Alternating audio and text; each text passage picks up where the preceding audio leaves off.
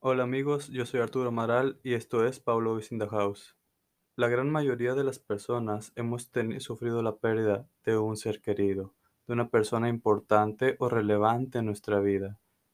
Y las personas que hemos vivido esta pérdida hemos aprendido a lidiar y hemos experimentado el vacío que se siente al que alguien importante que era en tu vida deje de estar aquí. ¿Y cómo lidiar con esa pérdida? Muchas veces es complicado, muchas veces es difícil. Habrá gente que lo pueda afrontar mejor que otras, también dependiendo de la persona que se haya ido.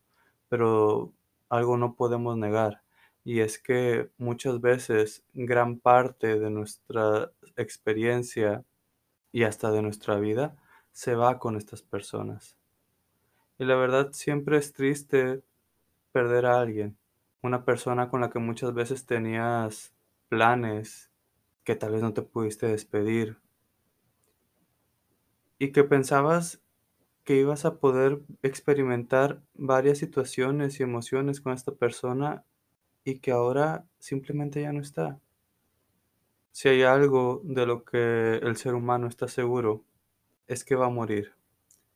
Y nosotros somos el único ser vivo consciente de nuestra finitud, consciente de que vamos a dejar este plano. ¿Qué habrá después de esto? Pues cada quien tendrá su propia idea y su propia hipótesis. La realidad es que nadie sabe. Pero aunque sea algo de lo que estamos seguros, solamente teniendo conciencia de nosotros, sabemos que algún día vamos a morir, siempre es complicado enfrentarse a, este a estas pérdidas a este proceso de duelo, que al final de cuentas es muy humano y también, en la gran mayoría de los casos, es de mucho crecimiento. Hoy te quiero compartir unas reflexiones de Elizabeth Kubler-Ross, una psiquiatra que se dedicó al trabajo con personas en etapa terminal y que creo te podrán ser de mucho beneficio. Morir no significa más que mudarse a una casa más bella. Al final, perdemos todo lo que tenemos.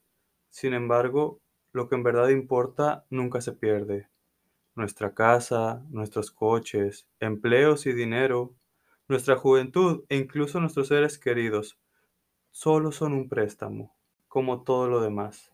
Nuestros seres queridos no nos pertenecen, pero esta realidad no nos tiene que entristecer, sino por el contrario, pues nos permite valorar las múltiples y maravillosas experiencias y cosas de las que disfrutamos de nuestra vida en este mundo. Si la vida es una escuela, la pérdida es, en muchos aspectos, la asignatura más importante del programa de estudios. Cuando sufrimos una pérdida, experimentamos también el cariño de nuestros seres queridos, y a veces incluso de los desconocidos, sienten por nosotros en nuestros momentos de necesidad.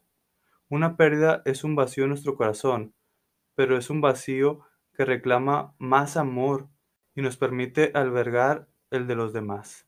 Estar presente es todo en el amor, en la vida y en la muerte.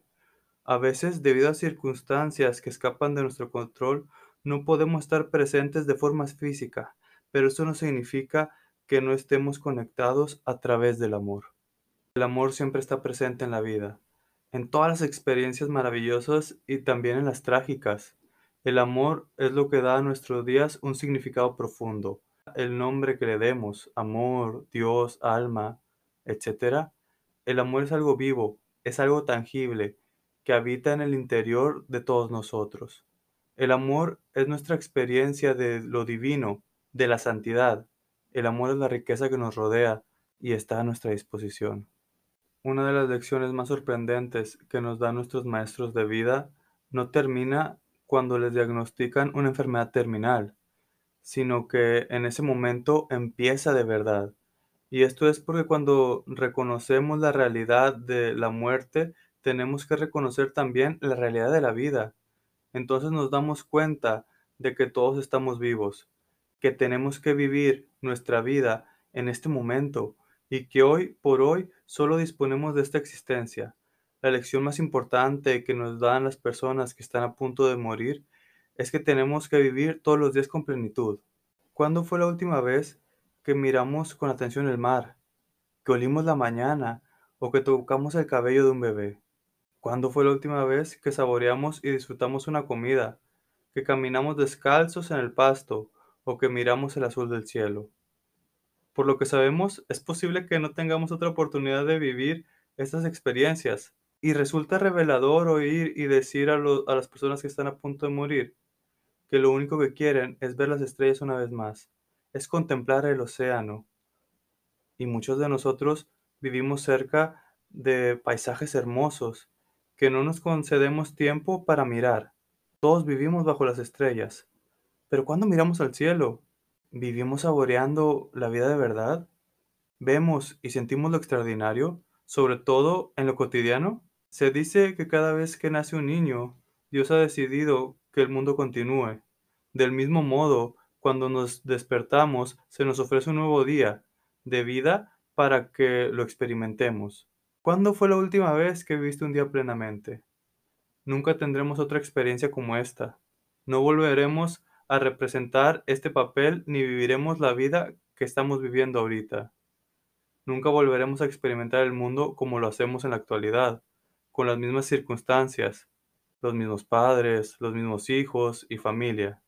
Nunca volveremos a tener el mismo grupo de amigos ni disfrutar de la tierra y sus maravillas en una época como esta. No esperes echar la última mirada al mar, el cielo, las estrellas o un ser querido. Hazlo ahora. Elizabeth Kubler-Ross Las personas que se nos han adelantado en el camino son grandes maestros, y la mejor manera de que ellos sigan con nosotros es rendirle homenaje aplicando lo que ellos nos enseñaron. Este capítulo va dedicado como un pequeño tributo a la doctora Adriana Álvarez, una mentora, amiga, gran psicóloga, pero sobre todo excelente persona. Que en paz descanse. Y a ti, que también tienes una persona que extrañas, quiero que sepas con certeza que ya está en un lugar mejor y que esa persona aún vive, vive en ti y en todo lo que te enseñó. Mucha fuerza y muchas gracias.